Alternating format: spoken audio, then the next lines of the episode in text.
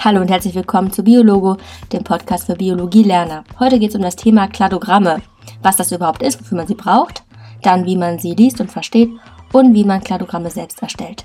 Los geht's. Du verdankst deiner Mama das Leben. Sie hat dich wie alle anderen Säugetiere auch zur Welt gebracht und gesäugt, denn das Merkmal, was alle Säugetiere gemeinsam haben, sind unter anderem die Milchdrüsen, aber auch Haare, dass sie lebend gebärend sind, dass sie kernlose rote Blutkörperchen haben und drei Gehörknöchelchen. All diese Merkmale sind ja ausgezeichnete Merkmale, die das Taxon Säugetiere ausmachen. Taxon ist ein anderes Wort für Gruppe oder Einheit. Mehrzahl ist Taxa. Man braucht jetzt Kladogramme, um Ordnung in diese ganzen Taxa und Gruppen zu bringen, die es im Tier- und Pflanzenreich so gibt. Und Kladogramme helfen dabei. Man kann anhand von Kladogrammen sehr schnell sehen, ob Merkmale zum Beispiel homolog zueinander sind oder analog, also ob sie eventuell ja auf einen gemeinsamen Vorfahren zurückzuführen sind oder ob sie konvergent entstanden sind. Wenn du nicht mehr weißt, was Homologie und Analogie bedeutet, hör dir die letzte Podcast-Folge nochmal an. Wir brauchen also Kladogramme, um solche Verwandtschaftsbeziehungen festzustellen und Homologien und Analogien gleich auf den ersten Blick zu erkennen. Wie man jetzt so ein Kladogramm liest, das ist der nächste Punkt. Dazu kannst du sehr gerne auf den Link klicken, der in den Show Notes vorhanden ist. Und sonst äh, versuche ich für die, die gerade nur hören können, das Ganze mal mental als Bild zu zeichnen. Stell dir vor, du hast ein DIN A4-Blatt, das legst du quer und zeichnest eine Linie von unten links nach oben rechts, das ist die Stammlinie. Und ganz unten links, wir können jetzt mal uns vorstellen, wir machen einen Stammbaum für die Wirbeltiere, steht das Urwirbeltier, was es irgendwann mal gab. Ganz oben rechts steht beispielsweise jetzt der Begriff Euteria, das bedeutet Plazentatiere, dazu gehört zum Beispiel der Schimpanse. Und auf dieser Stammlinie gibt es jetzt verschiedene Abzweigungen und an die, anhand der Abzweigung kann man sehen, welche Taxa jetzt sich von dieser von dem Urvorfahren sozusagen ab, abgespalten haben. Auf der Stammlinie an sich kann man Merkmale kennzeichnen, die im Laufe der Evolution neu entstanden sind. Neu entstandene Merkmale nennt man Apomorphien. Die Apomorphie der Säugetiere wäre jetzt zum Beispiel das, ja, das Merkmal Milchdrüsen. Alle Merkmale, die es vorher schon gab, sind plesiomorphe Merkmale.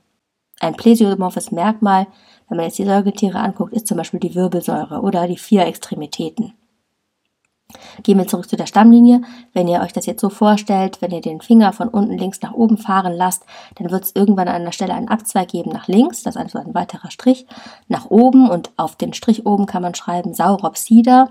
Und diese Gruppe, dieses Taxon Sauropsida umfasst die Schuppenkriechtiere, da gehören zum Beispiel Schlangen dazu, die Krokodile und die Vögel. Danach kommt ein weiterer Abzweig, also wenn man wieder zur Stammlinie zurückgeht, wieder einen Abzweig malt, dann kommen da die sogenannten Proteria hin, das sind die Kloakentiere. Danach kommen die Metatheria, das sind die Beuteltiere, da gehört zum das Känguru dazu. Und ganz am Ende sind wir dann bei den Euteria, also bei den Plazentatieren, wo der Schimpanse dazu gehört. Es gibt noch weitere Begriffe, die man anhand so eines Kladogramms jetzt erklären kann. Zum Beispiel den Begriff des Monophyllum. Ein Monophyllum ist eine geschlossene Abstammungsgemeinschaft, die ein autapomorphes Merkmal gemeinsam haben. Die Mammalia sind zum Beispiel ein Monophyllum und deren Autapomorphie sind die Milchdrüsen. Dann gibt es den Begriff des hm, Paraphyllum. Das ist eine, ja, ein etwas anderes, eine andere, etwas andere Form. Und zwar sind zum Beispiel die Reptilien ein Paraphyllum. Unter Reptilien verstehen wir heutzutage Schuppenkriechtiere wie Schlange und Krokodile. Wenn man die jetzt umkreist in so einem Kladogramm und auch den gemeinsamen Vorfahren umkreisen will, dann fällt auf, dass eigentlich auch die Vögel noch umkreist werden müssten, wenn man ein Monophyllum bildet.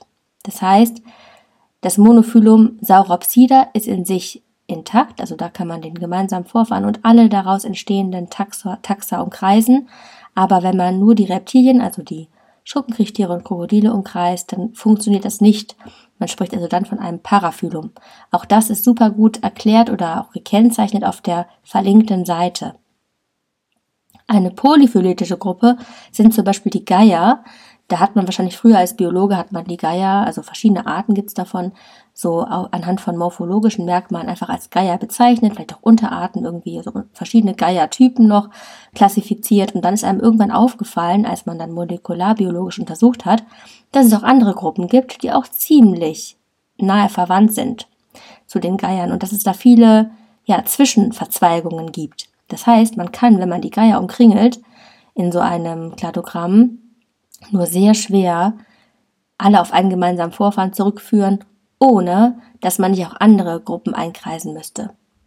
Auch das ist auf der Seite sehr gut dargestellt. Also Polyphylum ist ein bisschen ja, komplexer, aber das tritt auch nicht so oft auf. Das heißt, das entsteht meistens dann, diese polyphylitischen Gruppen, wenn man sich der Verwandtschaft noch nicht so im Klaren war, als man die, ähm, ja, als man bestimmte Gruppen irgendwie so von der Bezeichnung her, so wie die Gaia zusammengefasst hat. Dann gibt es noch den Begriff des der Synapomorphie. Dazu muss man sich immer Schwestertaxa angucken. Ein, eine Synapomorphie ist ein gemeinsam abgeleitetes Merkmal.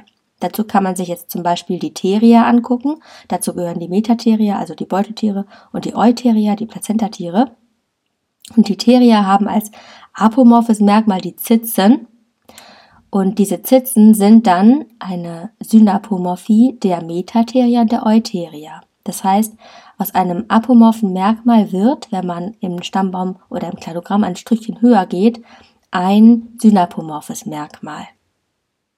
Soweit zu dem Aufbau eines Kladogramms.